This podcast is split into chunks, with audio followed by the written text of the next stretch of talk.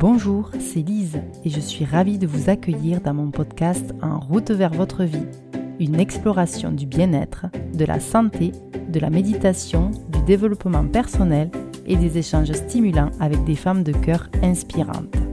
Elles partageront leurs conseils, leurs perspectives sur notre société et bien plus encore. Si mes épisodes vous plaisent, n'hésitez pas à laisser une note, un commentaire ou à les partager avec vos proches en fonction de votre plateforme d'écoute préférée. C'est grâce à vous que nous existons et que nous poursuivons cette aventure. Et bien sûr, suivez-moi sur les réseaux sociaux pour des conseils bien-être. Les liens sont disponibles dans la description. Je vous souhaite une écoute enrichissante et je vous dis à très bientôt.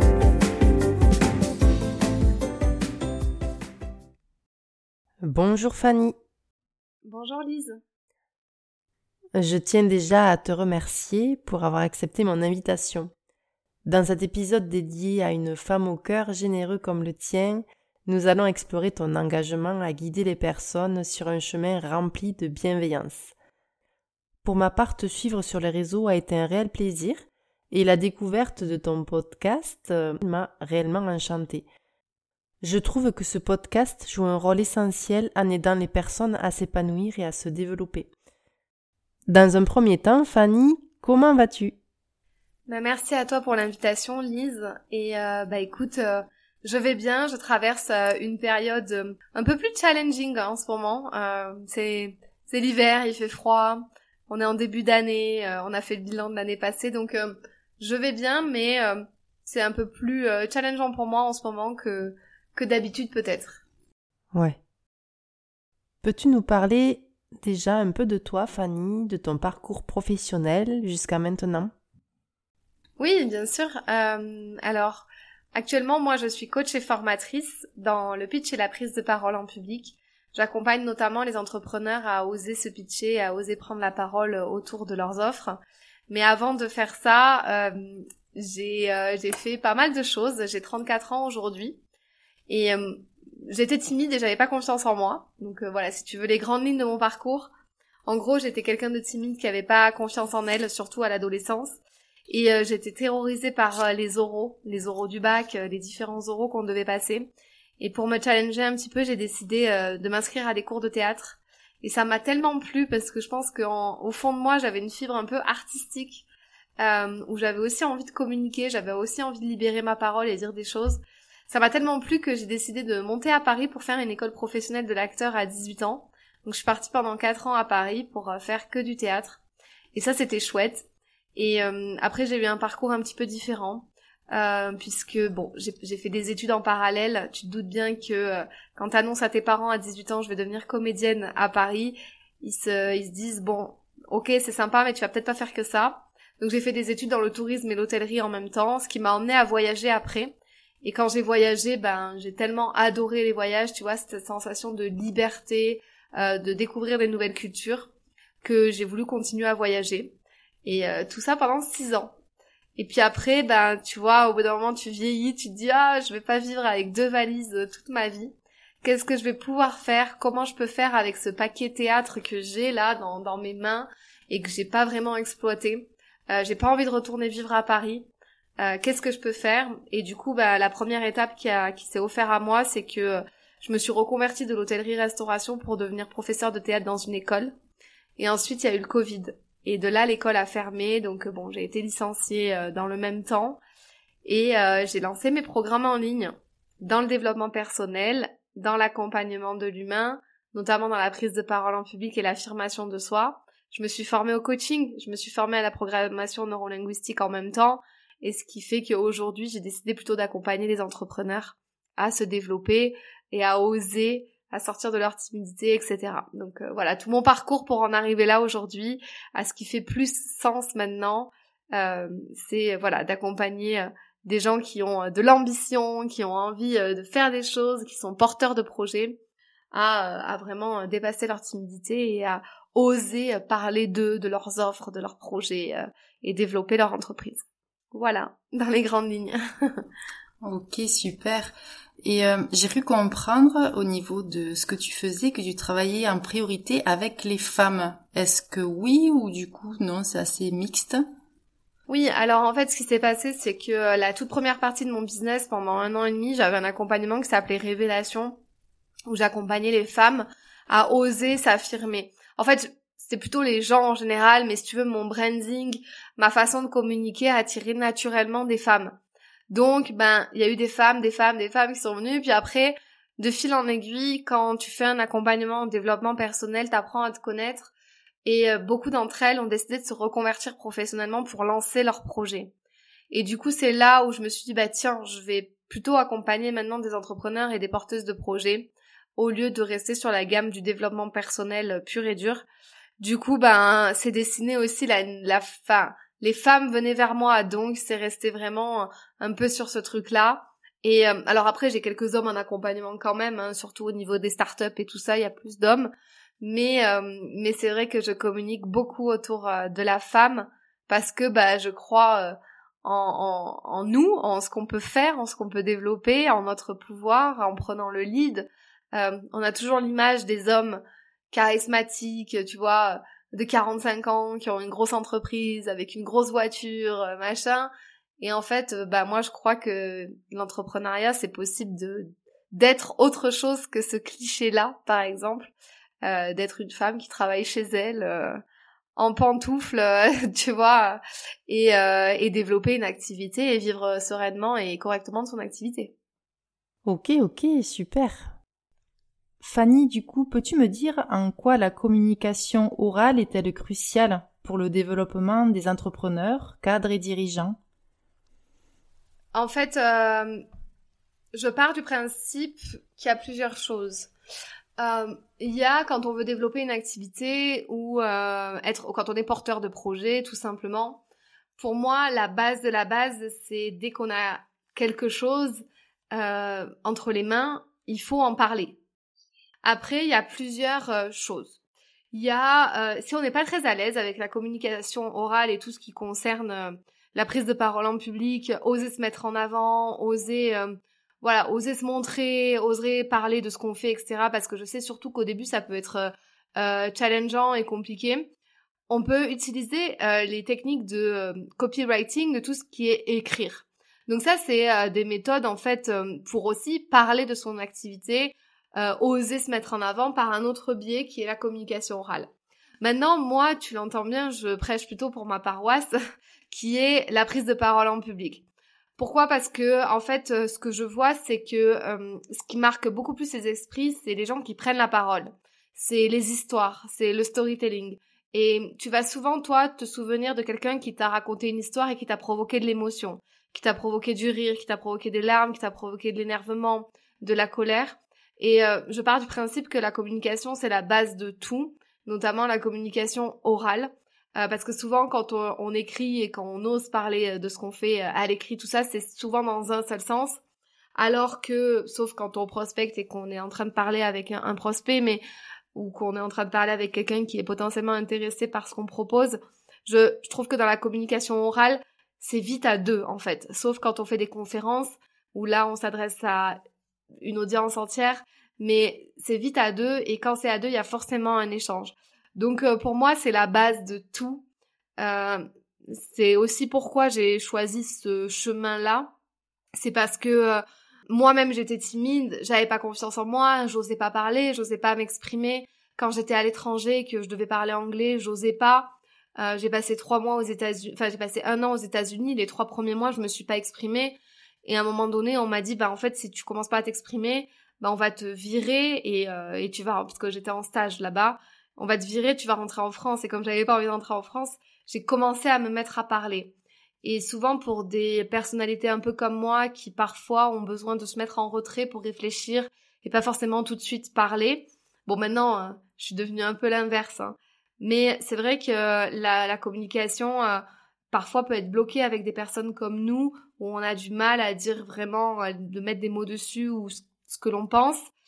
Euh, et donc, bah, pour moi, forcément, quand j'ai appris tous les codes de la communication, la communication non violente, la prise de parole en public, euh, le théâtre, ça a tout changé dans ma vie, dans ma personnalité. Et tu mentionnais tout à l'heure mon podcast qui s'appelle Révèle ton potentiel. Et je trouve que je me suis révélée, j'ai révélé le potentiel que j'avais à travers euh, mes prises de parole. Rien que le podcast en est une en fait. Euh, c'est vrai qu'on peut acheter des livres d'un super entrepreneur qu'on adore, mais s'il sort un podcast, on va aussi avoir tendance à vouloir plus écouter son podcast. C'est pour ça que pour moi, la prise de parole, la communication orale est le truc le plus, enfin, est le truc le primordial quand on est entrepreneur, dirigeant, cadre, euh, qu'on a besoin de s'exprimer, qu'on a une équipe. Si on a une équipe et qu'on dit rien, euh, quand on a travaillé avec des gens, quand on a des freelances, quand on a une équipe derrière nous et qu'on parle pas, bah alors faut trouver quelqu'un qui a les compétences de le faire en tout cas, mais c'est très compliqué. Donc tout simplement pour moi c'est juste mathématique. T'as un projet, tu veux le développer, bah il faut juste oser en parler. Tu n'en parles pas, tu peux pas vendre. C'est juste un peu cet aspect-là qu'il faut prendre conscience. Et souvent ce qui arrive c'est que ben les gens ont plein de peurs. Donc il faut dépasser d'abord ces peurs, ces problèmes de mindset, tout ce qui est imposteur, illégitimité, on se sent pas légitime. On se sent euh, imposteur dans son domaine et on se dit mais pourquoi moi je devrais alors qu'il y a déjà plein de gens sur la planète qui font le même métier que moi? Ben tout ça fait que euh, ben on n'ose pas parler de soi en fait et de ses services. Donc forcément on vend pas et donc forcément c'est potentiellement un échec. Alors que ben, si on fait le processus inverse et qu'on essaie de travailler son mindset ben, ça va débloquer la parole et si on débloque la parole on débloque plein de choses derrière et des opportunités hmm. Ouais, tout à fait. Mais c'est que c'est pas évident de, oui, parce que moi aussi je suis à la base quelqu'un de timide et, euh, et aussi de se comparer aux autres, de se sentir, euh, oui, moins légitime et se dire waouh, cette personne elle assure, je suis pas capable de faire ça. Et je pense qu'on est beaucoup, enfin il y a beaucoup de personnes qui sont pas, en fait c'est la confiance en soi. Donc c'est vrai que c'est c'est super de faire, euh, enfin du coup d'aider les personnes à s'exprimer, c'est euh, c'est important et je crois qu'on est tous capables de faire des choses qu'on n'aurait pas imaginé. toi, voilà, qui était une grande timide, je pense que euh, t'aurais jamais imaginé faire ça, euh, ce métier-là, en fait, quand t'étais, ouais. Hmm. Donc c'est un beau travail, ouais. ouais. Ensuite, du coup, euh, par rapport à ça, peut-être que t'as eu des déclics, effectivement, par rapport à, au métier que tu fais. Est-ce qu'il y a eu des personnes ou des mentors qui t'inspirent dans ta vie personnelle et professionnelle? Euh, voilà, des personnes que tu suis ou qui t'ont aidé même plus jeune. Dis-nous tout. Ouais, ouais, bien sûr. Alors moi, je suis quelqu'un qui est, suis très, très, très inspirée au quotidien, euh, même un peu trop d'ailleurs, ce qui parfois c'est un peu, euh, c'est un peu too much. Tu vois, dès qu'il y a un livre à acheter de quelqu'un, je l'achète.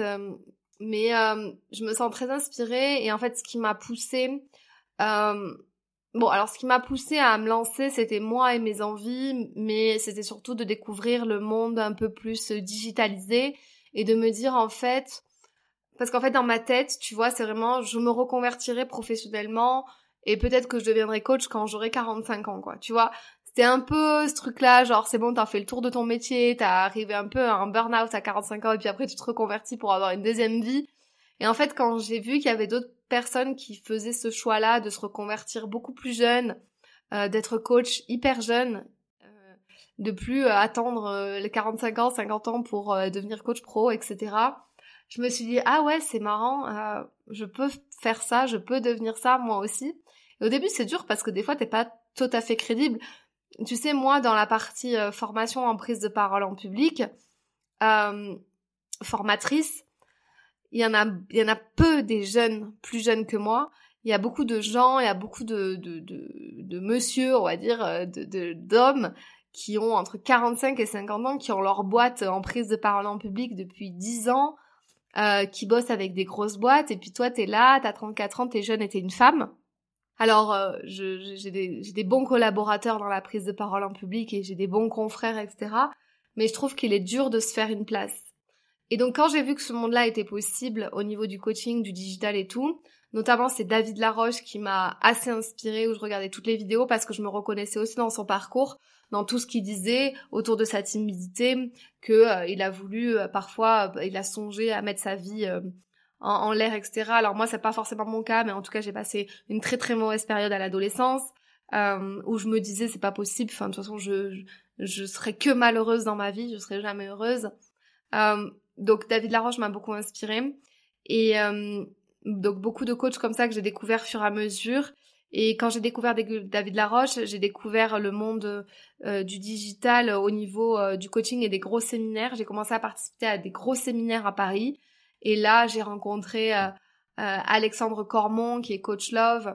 Enfin, tout un tas de gens, des gens qui faisaient du dropshipping, donc qui avaient des business en ligne. C'était la grande époque à ce moment-là. Bon, maintenant, c'est pas forcément en adéquation avec mes valeurs, mais je me disais ah ouais, on peut on peut vivre, euh, on peut vivre comme ça à distance. On n'est pas obligé de travailler dans l'hôtellerie-restauration toute sa vie comme moi je pensais.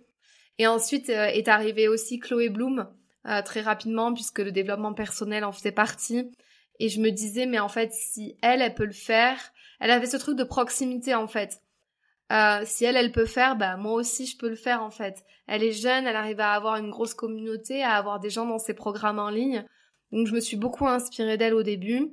Et après, bon, j'ai vite bifurqué, j'ai un peu arrêté le développement personnel, euh, comme je te disais tout à l'heure.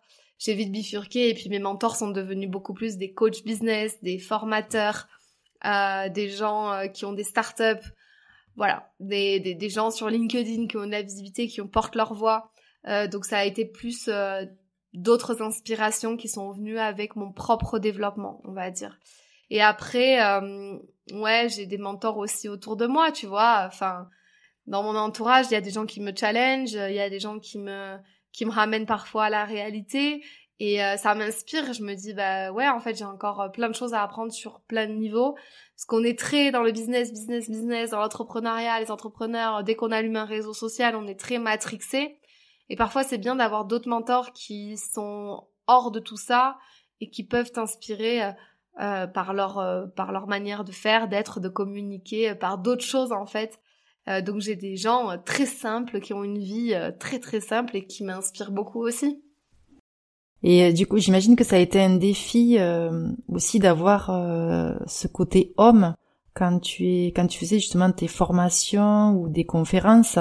des hommes de, aussi d'un certain âge, ça peut impressionner. Donc ça, c'était un défi que tu as pu surmonter et te dire, voilà, même en étant plus jeune, je suis capable, mais ça a été peut-être un peu dur pour toi tu te sentais euh, peut-être mal à l'aise au début? Alors, euh, ce, qui est spécifique en fait, c'est que euh, à partir du moment où j'avais décidé de lancer mon entreprise et à partir du moment où j'avais décidé que j'avais plus peur du regard des autres, il y a tout qui s'est enlevé en même temps. Donc comment te dire ça? Je l'ai pas eu. Et j'ai envie de te dire aussi, la vie, elle est bien faite parce que elle t'amène sur le chemin les choses que tu es capable d'affronter maintenant. Si demain tu me donnes 400 000 followers, déjà ça n'arrivera pas du jour au lendemain, mais je pense que je ne saurais pas gérer. Et voilà pourquoi ça n'arrive pas. Euh, demain tu me donnes un million d'euros, je ne saurais même pas non plus gérer, je pense. Donc voilà pourquoi ça n'arrive pas non plus. Et en fait, euh, tu vois, je pense que la vie, elle est bien faite, elle t'amène sur le chemin ce sur quoi t'es prêt ou c'est peut-être des mini challenges à relever, mais en tout cas, euh, ça se ça se fait. Donc moi, j'ai pas eu ce problème-là parce que j'ai senti que ça s'est fait en douceur. Et mon syndrome de l'imposteur, euh, j'ai franchement, je l'ai extirpé en en l'espace de même pas un mois de lancement d'entreprise, dans le sens où je me suis faite accompagner et euh, j'ai bien bossé mes forces, j'ai bien bossé mes talents. J'ai quand même fait quatre ans d'école professionnelle de l'acting, j'ai continué le théâtre pendant 12 ans. Euh, j'ai été professeur de théâtre pendant un an, on m'a donné la chance, donc ça m'a fait mes armes. Et donc en fait, je me sens légitime sur ma thématique donc euh, face à des hommes, tu vois, face à un public un peu plus challenging, j'ai jamais eu ce problème parce que aussi je pars du principe que les gens que t'as dans le public ou les gens qui t'écoutent, eux sont experts dans d'autres choses que ta thématique parce que s'ils étaient experts de ta thématique, bah ils seraient là en train de parler à ta place en fait. Donc je me dis jamais, je me dis toujours que je vais apporter quelque chose à des gens, enfin j'espère.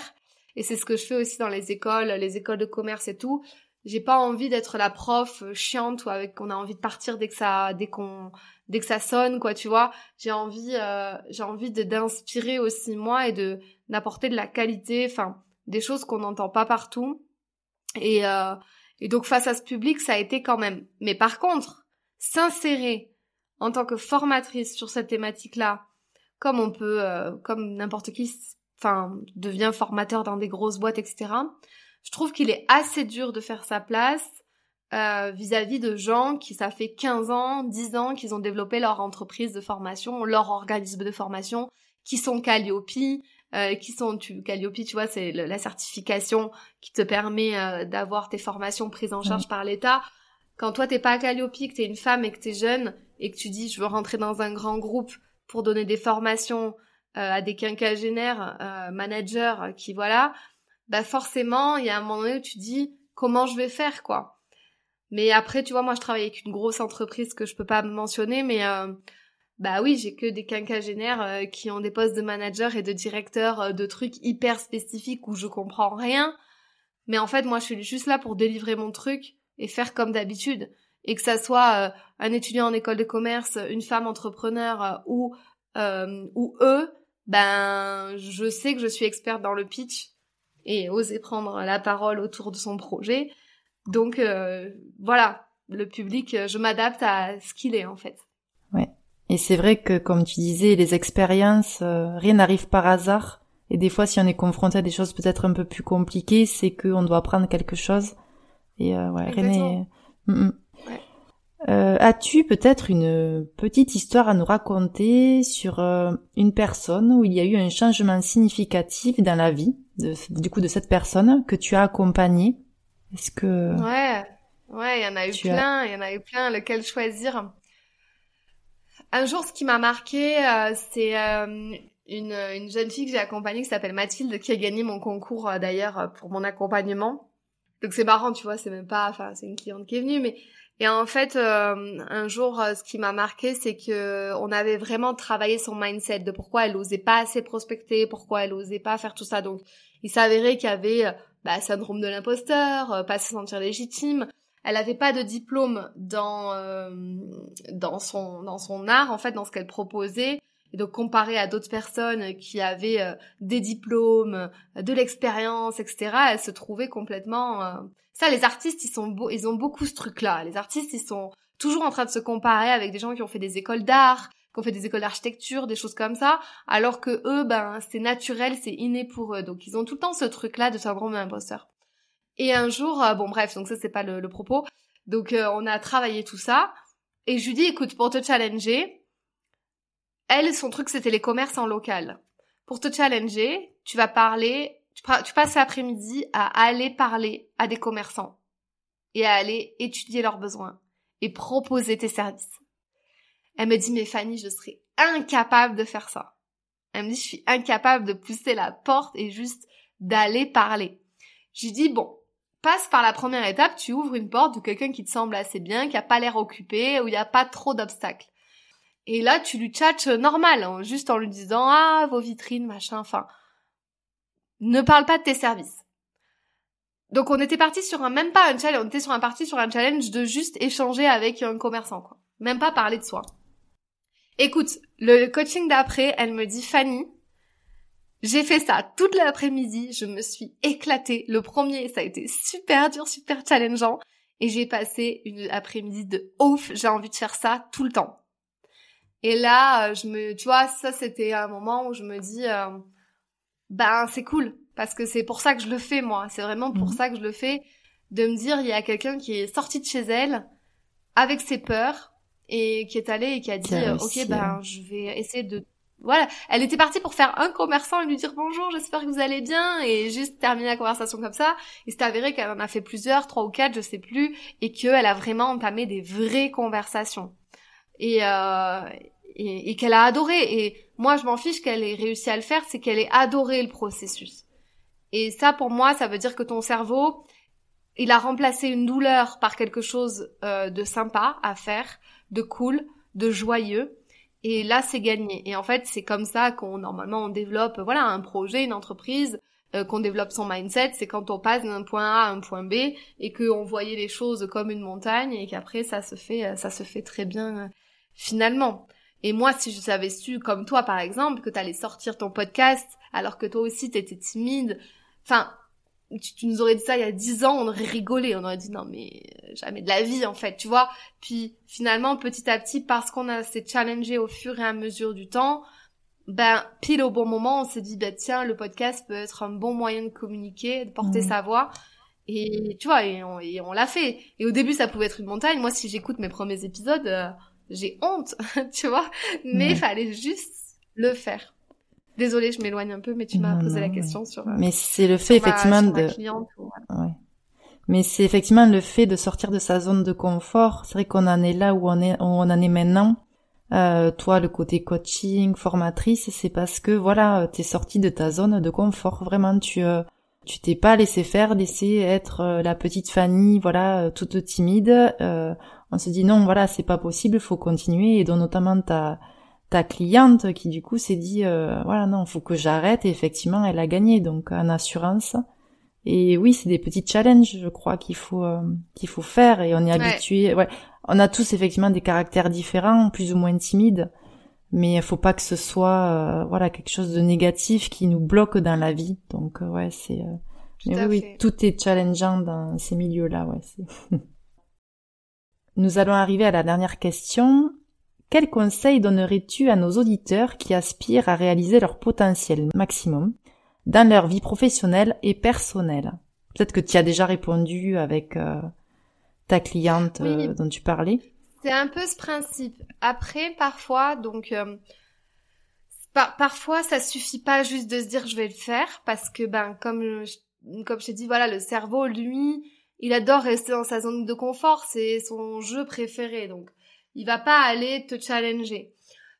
Donc, se dire oui, demain matin, c'est bon, je me lève, je vais faire mon footing. On va se dire ça tous les matins et on va jamais le faire. Enfin, tous les soirs avant de dormir et on va jamais le faire le matin. En fait, je pense qu'il faut un vrai déclic et un vrai changement et donc se poser des questions puissantes. Et pour ça, pour se poser des questions puissantes, parce que pourquoi se lever demain matin et aller faire un footing, c'est pourquoi, c'est quelle est la raison, quel est le truc derrière qui nous pousse. Et moi, je pars du principe où le conseil que je peux donner, c'est travailler sa vision de qui on a vraiment envie de devenir, pas juste demain matin, mais qui on a envie de devenir dans un an, dans trois ans, dans cinq ans. Euh, et qu'on voit cette personne-là, qu'on voit cette femme-là, et qu'on se connecte à ça, et c'est ce qui va nous pousser à réaliser nos objectifs de demain, en fait. En se connectant à cette personne-là. Parce que si on se dit, ouais, la nana que je vois dans un an, qui incarne pleinement son potentiel, qui est au top, au maximum, etc., est-ce que elle remet à demain son footing? Non. Elle y va. Et ça, et, ça, ça aide vachement. Et pour ça, parfois, on n'est pas capable de le faire tout seul parce que c'est dur. Il faut se rendre compte, il faut, c'est dur. Euh, il faut se faire accompagner par un coach ou par lire des livres ou poser ses objectifs, faire des introspections, noter les choses à l'écrit, euh, se faire accompagner par des thérapeutes aussi comme toi, euh, psychologues, des, thérapeutes euh, plus tournés vers le bien-être, hypnose, etc. Donc pour reconfigurer la façon de voir les choses. Parce que sinon, c'est... Seul, c'est dur. Franchement, seul, c'est dur de d'y arriver. Donc ça, c'est mon, mon conseil. Enfin, mes deux conseils, c'est se connecter à sa vision et deux, essayer de s'entourer au max ou alors de partager avec quelqu'un, de dire, OK, ben, dans six mois, je lance mon entreprise. Et donc le dire sur tous les toits, le crier sur tous les toits, et donc de s'engager à ça d'une certaine manière. Et ça, ça peut pousser, ça peut aider en se connectant euh, à sa vision. Mais en tout cas, euh, pour révéler son potentiel, franchement, c'est la question que je pose euh, aussi à la fin de mon podcast à tous mes invités. Je leur demande s'ils ont révélé leur potentiel euh, aujourd'hui. Et ils me répondent, bah non, Fanny, c'est un chemin, etc. Il y en a qui me donnent des chiffres, il y en a qui me donnent des pourcentages, donc c'est très marrant de savoir où chacun se situe avec cette question.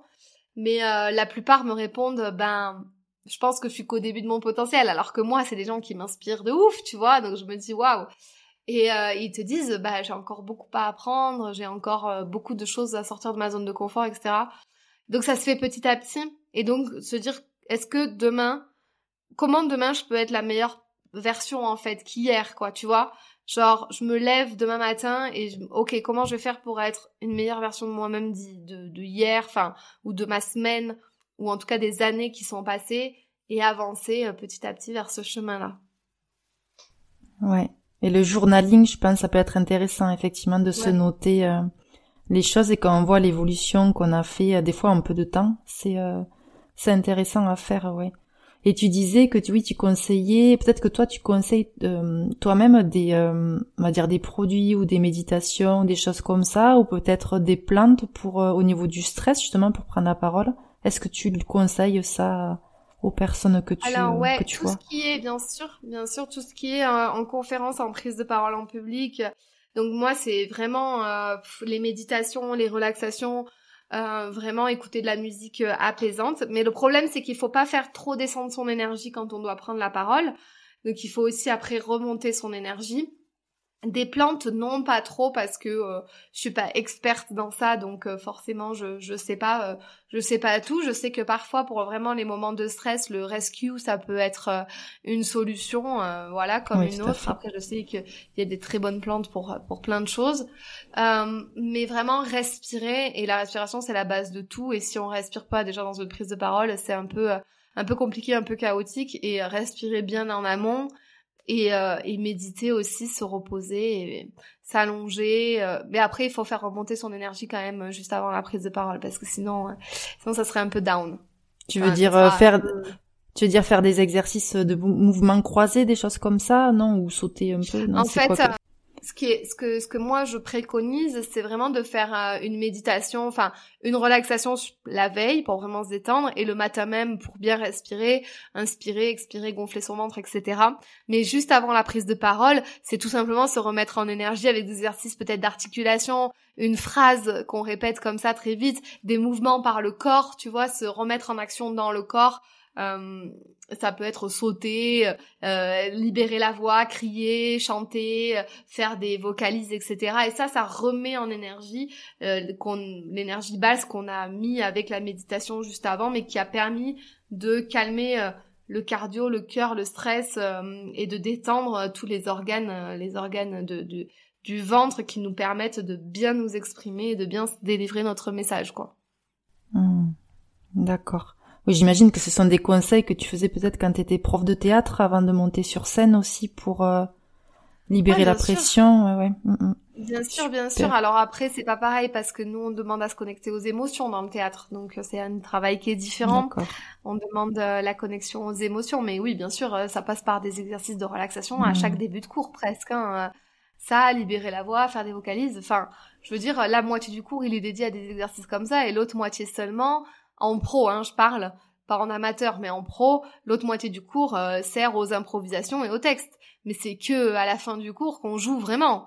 Euh, tout ce qui est début du cours, on prépare en fait tout son corps. C'est c'est le corps, c'est le mouvement, c'est presque de la danse aussi. Il y a des exercices. Enfin, on va le théâtre, c'est pas juste voilà monter sur scène et dire son texte. Il y a plein plein de choses euh, avant. Ouais, plein de choses à apprendre. Donc, euh, d'où l'intérêt d'écouter tes podcasts et de prendre rendez-vous avec toi. Merci, ouais. Alors dis-moi, par rapport à ça, comment les auditeurs peuvent-ils te contacter ou en savoir un peu plus sur tes services après avoir écouté euh, cette interview?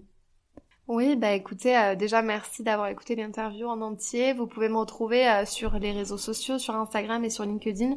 Et mon, mon nom, c'est Fanny l'Esprit, comme un esprit avec le L devant, et généralement, il y a aussi le mot coach derrière. Donc Fanny l'Esprit Coach. Tout simplement, et révèle ton potentiel sur les plateformes de podcast. D'accord. De toute façon, je mettrai les liens et aussi les noms que tu as cités euh, dans la description. Eh bien, très bien. Merci beaucoup, Fanny, pour ce moment de partage, de conseils et aussi pour ta bonne humeur. Merci d'avoir écouté ce podcast, cet épisode en route vers votre vie et n'hésitez pas à commenter. Je vous dis à très bientôt et Fanny, merci encore. Merci à toi Lise. Et à très bientôt. Au revoir. À bientôt.